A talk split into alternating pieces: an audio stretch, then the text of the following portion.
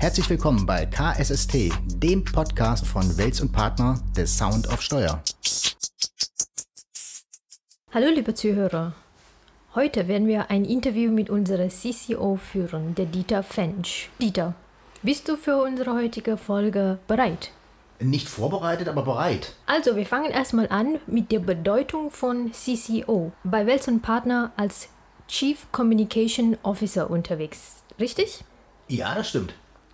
Im Internet, und zwar auf eine richtig gute Quelle, auf Wikipedia nämlich, haben wir Oha. gefunden, dass CCO für viele andere Jobs steht, zum Beispiel Chief Commercial Officer, der Manager für Partner- und Geschäftsbeziehungen zuständig ist, Chief Compliance Officer, Manager für Compliance-Bereich, Chief Content Officer, der Manager im Bereich der Programmgestaltung ist. Ist das vielleicht deine Tätigkeit? Also ich wusste ich gar nicht, dass es da so viele Abkürzungen für gibt. Ich werde dann auch erstmal googeln, äh, welche die höchst bezahlteste ist, bevor ich hier antworte. Bei mir geht es äh, rein um das Thema Kommunikation, also der Chief Communications Officer.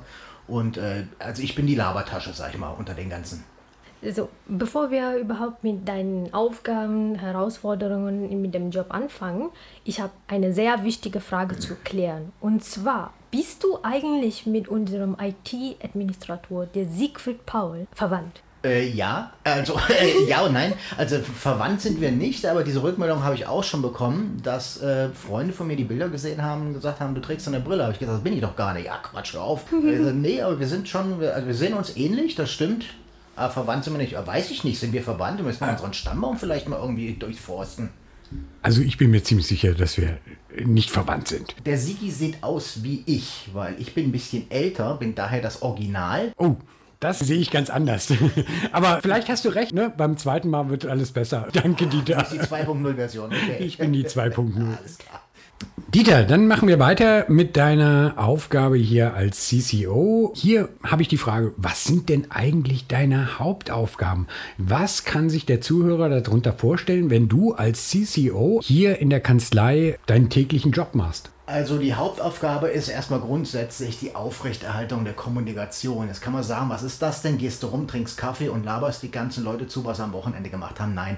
Also Hauptaufgabe kann man sich das vor, so vorstellen. Immer dann, wenn Kommunikation stattfindet oder stattfinden soll und diese Kommunikation für die Person vielleicht ein bisschen unangenehmer ist. Sagen wir mal, es gibt, gibt jemanden beim Finanzamt oder bei einer anderen Behörde oder irgendwo anders, den man anrufen müsste, man aber das als unangenehm empfindet, dann schiebt man am besten nicht vors Loch, weil mir ist das gar nicht unangenehm, ich mache das gerne und übernehme dann diese Art der Kommunikation. Also sagen wir mal so, also die externe Kommunikation mit Mandanten, Geschäftspartnern oder Behörden, die schwieriger ist, da bin ich quasi so der einfühlsame rhetorische Part, den man da einfügt. Also du hilfst unseren Kollegen bei der Kommunikation, bei schwierigen Kommunikationen nach außen hin. Genau, weil leichte Kommunikation macht ja jeder gern, aber schwierig sagt man lieber, oh, kennt jeder, äh, jetzt anzurufen, weiß ich nicht, mag ich jetzt nicht so, mache ich lieber morgen. Nee, mach's heute, aber lass mich das machen. Okay, jetzt haben wir uns auf die Fahne geschrieben, offen und ehrlich miteinander zu kommunizieren, auch besonders intern. Wie sieht's denn da aus? Wenn ich mir das anhöre und einen Rat geben kann, dann kann ich diesen Rat auch weitergeben, der natürlich auch wie bei anderen Menschen ähm, oft nicht immer objektiv, sondern auch subjektiv ist. Da spielt dann natürlich auch eine gewisse Lebenserfahrung eine Rolle. Ich bin jetzt auch, auch keine 20 mehr und kann vielleicht aus dem einen oder anderen Erfahrungsschatz vielleicht eine Anekdote erzählen, die diese Situation dann vielleicht ein bisschen abmildert. Es gibt aber auch Situationen, sage ich ganz ehrlich, wie es ist, da hört man auch einfach nur zu und lässt das dann einfach mal so stehen, weil der ein oder andere möchte auch einfach nur mal ein bisschen Dampf ablassen, wie so ein Teekössel und dann höre ich dazu, nicke vielleicht zwei, dreimal und ist der Dampf weg und dann ist das Problem meistens auch schon erledigt, ohne dass man viel geredet hat. Weil man kann ja reden mit Worten und Sätzen, man kann aber auch mit Körpersprache reden. Dieter, kannst du unsere Zuhörer vielleicht erzählen, welche Skills soll man als Chief Communication Officer haben? Die Skills. Also, Jetzt kommt die Papyrusrolle aus. Auf alle Fälle sollte man extrovertiert sein, weil extrovertierte Menschen haben es leichter, mit Menschen zu kommunizieren, auch fremde Menschen anzusprechen. Ich habe da also gar keine Hemmschwellen, egal wo das ist, beim Einkaufen, draußen bei der Post, im Bus, Bahn, wie auch immer. Ich spreche da alle an, ist, mir ist das egal. Und äh, man sollte vielleicht, ja, man sollte schon ein gewisses Maß an gutem Feeling haben. Also man sollte gut drauf sein, zumindest die meisten Tage im Leben. Das bin ich auch eigentlich. Man sollte schlagfertig sein, nicht auf den Mund gefallen sein. Man sollte vielleicht über etwas Lebenserfahrung verfügen, um die eine oder andere Situation besser einschätzen zu können und auf alle Fälle auch gut aussehen. Das ist natürlich sehr wichtig Ja, bei Telefongesprächen. Ja. Gut, dann äh, schauen wir uns deine Arbeit noch mal ein bisschen genauer an. Wie kann man sich so deinen Alltag vorstellen? Hast du da irgendwelche Anekdoten, die du erzählen kannst, kleine Geschichten aus dem Alltag? Äh, kleine Anekdoten, da möchte man jetzt wahrscheinlich etwas hören, was ein bisschen lustiger ist und nicht diese langweiligen Sachen, wenn ich irgendwo beim Finanzamt die 30. Fristverlängerung beantrage. Es gibt zum Beispiel eine kleine Anekdote. Da war es so, dass unser Chef in Urlaub gefahren ist und zwar sehr weit weg. Irgendwo in Nepal hat er auf dem Berg gesessen und Urlaub gemacht und hat gesagt, ich bin die Zeit nicht erreichbar. Von daher, wenn sich irgendjemand meldet, wie gesagt, ich bin im Urlaub, muss ein bisschen abspannen. Ja, gut, alles klar, Chef macht Urlaub und will abspannen. Jetzt ist es so, dass öfters mal einige Headhunter oder Verkäufer hier anrufen, die auf sehr penetrante Art und Weise versuchen, den Chef zu sprechen. Das ist eigentlich immer die gleiche Art und Weise. Ja, guten Tag, ich bin der Herr XY und ich möchte gerne den Timo sprechen. Und das ist dann auch so meine Aufgabe, die ganze Sache so ein bisschen anzunehmen, ein bisschen zu hören, was wollen die eigentlich, sind die ser- seriös, sind die nicht seriös und äh, die dann quasi dezent aus der Telefonleitung zu befördern. Jetzt war es so, jetzt ist der Chef natürlich im Urlaub gewesen und es rief jemand an und sagte, ja, ich bin der und der und ich möchte gerne den Herrn Timo Welt sprechen.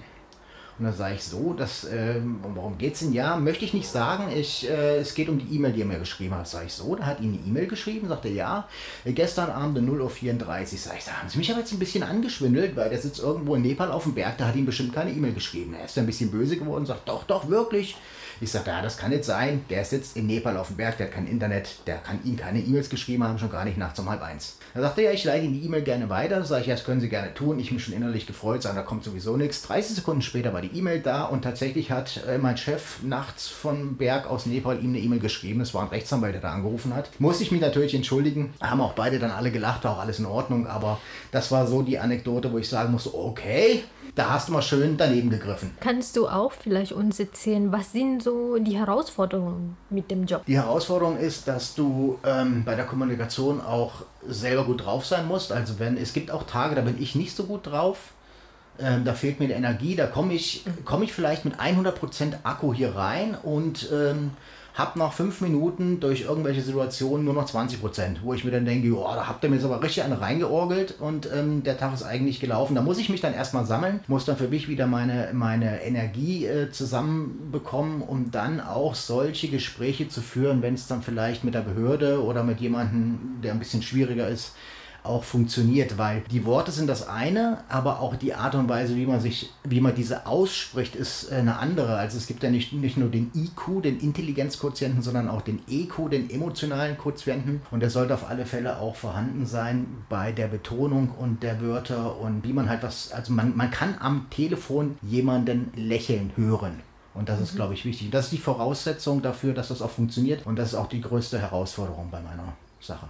Wir machen ja hier in der Kanzlei so einige Workshops. Ähm, Jetzt haben wir viele Workshops zum Thema Kommunikation gemacht. Dieter, was ist deine Meinung dazu? Hat es den gewünschten Erfolg gebracht? Hat sich etwas verändert in der Kanzlei, seitdem wir diese Workshops machen? Also grundsätzlich finde ich äh, Workshops zum Thema Kommunikation sinnvoll und machen ja auch Spaß. Klar, ist ja auch so ein bisschen mein Steckenpferd und es fällt mir wahrscheinlich auch leichter wie dem einen oder anderen Introvertierten, der sich dann versucht, äh, dezent hinter irgendeiner Wand zu verstecken in diesen Workshops, um nur nicht drangenommen zu werden. Grundsätzlich finde ich, dass sich diese Workshops schon bemerkbar gemacht haben. Allerdings muss ich dazu sagen, in diesen Workshops werden ja oftmals Hilfsmittel und Werkzeuge an die Hand gegeben, wie man etwas gut kommuniziert, auf welche Art und Weise. Und der ein oder andere sieht das vielleicht noch so ein bisschen zu sehr durch die Schablone oder durch den Tunnelblick, um zu sagen, das ist nur ein Werkzeug, was ich habe, um kreativ meine Kommunikation zu fördern. Also wenn man zum Beispiel sagt, jemand hat eine Charaktereigenschaft, der ist extrovertiert und der eine ist introvertiert, dann darf ich das nicht durch die Schablone sehen, weil das sind nur kleine Bausteine von jemandem. Und ähm, von daher sollte man die Kommunikation nicht als festgeschriebene Regel oder Werkzeug oder Schablone sehen, sondern wirklich als offenes Buch, was dann jeder so selbst so ein bisschen beschreiben kann auf seine Art und Weise. Und da könnte man halt noch ein bisschen dran arbeiten. Sind weitere Workshops geplant? Da musste man unsere Feelgood-Managerin fragen, weil die leitet die ganzen Shops. Für alle Zuhörer hier mal die Info. Wir haben angefangen mit vielen Kommunikationsworkshops, haben uns externe hinzugeholt.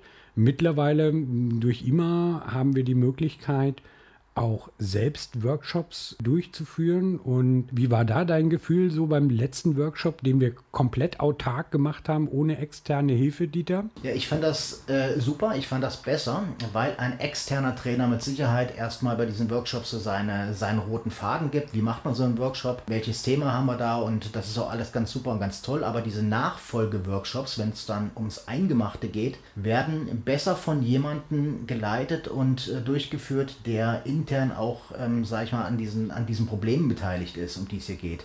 Wenn also im Workshop etwas angesprochen wird, was ein internes Problem ist, dann weiß der oder diejenige ja schon, worum es ging, war vielleicht eventuell dabei und kann da anders agieren, wie ein Außenstehender, der auch äh, vielleicht andere Firmen, vielleicht Banken schult oder, weiß ich nicht, Lehrer irgendwie und äh, wenn man aber weiß, wie es bei uns in der Kanzlei ist, welchen kleinen Wehwehchen es da gibt, ist das für einen internen Trainer viel leichter, kommunikativ auf diese Sachen einzugehen. Von daher fand ich den letzten Workshop echt super.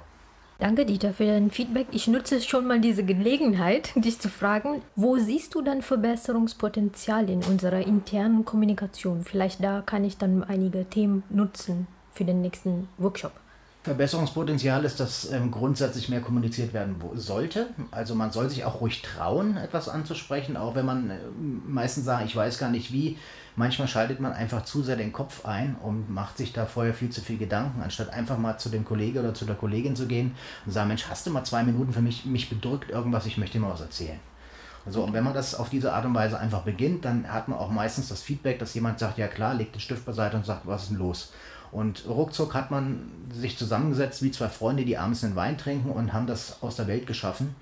Und wenn aber nicht kommuniziert wird oder kommuniziert wird über E-Mail oder über Streamer und WhatsApp-Chats, wo nur Text zu lesen ist, dann kann man das sehr schwer einschätzen, weil man auch die Körperreaktion, vielleicht die Augen und allgemein auch die Tonlage nicht hört. Und von mhm. daher kann ich sagen, dass vielleicht mehr trainiert werden sollte und einfach mehr kommuniziert werden sollte, weil wir können das hier auch in der Firma, also keiner sagt, wieso warst du jetzt drüben im Büro und hast äh, fünf Minuten mit der Kollegin gesprochen, das musst du dir aber als Pause eintragen, das ist ja nicht so der Fall, weil Kommunikation wird ja gefördert.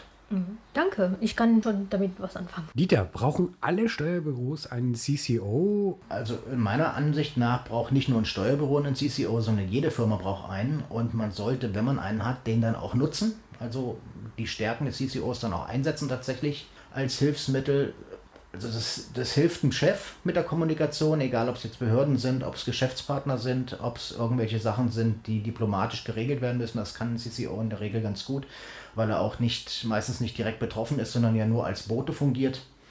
Und ähm, von daher würde ich schon sagen, also ein Unternehmen, was es sich leisten kann, ein CCO einzustellen, sollte das auf jeden Fall machen, weil das schon eine Bereicherung ist, egal welches Unternehmen das ist. Hast du vielleicht hier Tipps für unsere introvertierte Zuhörer oder auch Kollegen, wie man Gespräch mit Kollegen starten kann?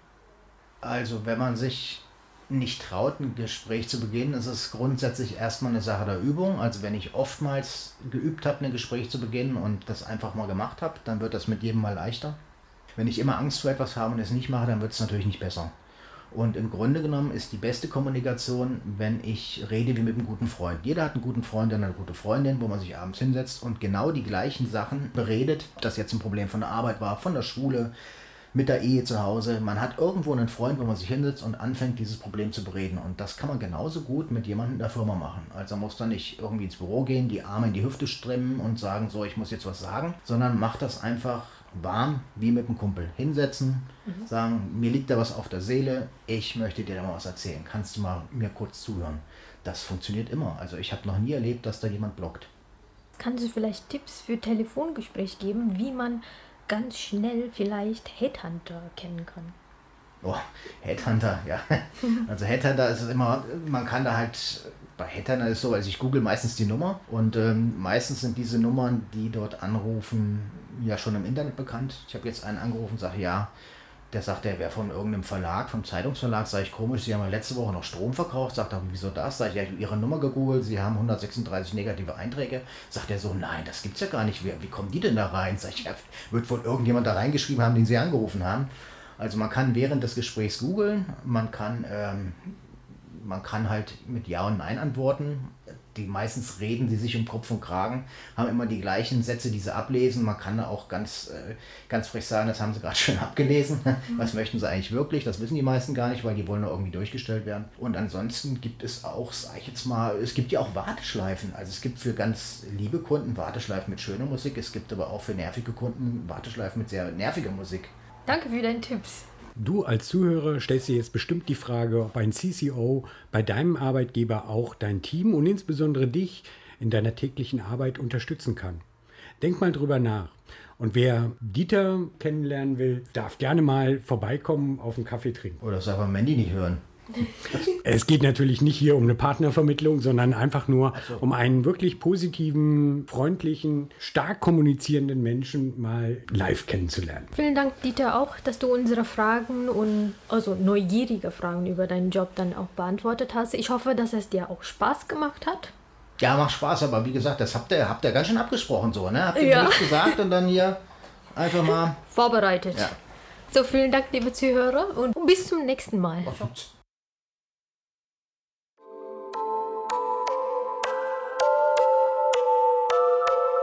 Hallo Dieter, bist du bereit? Ja, ich bin immer bereit. Super. Wir fangen ganz schnell. Mathis, was ist los? Du störst die Aufnahme. Er ist live, er ist live. Weiter weiter, auch wenn unsere Verwandtschaft Ja, das war das kleine Handpeeling, die Währung dafür.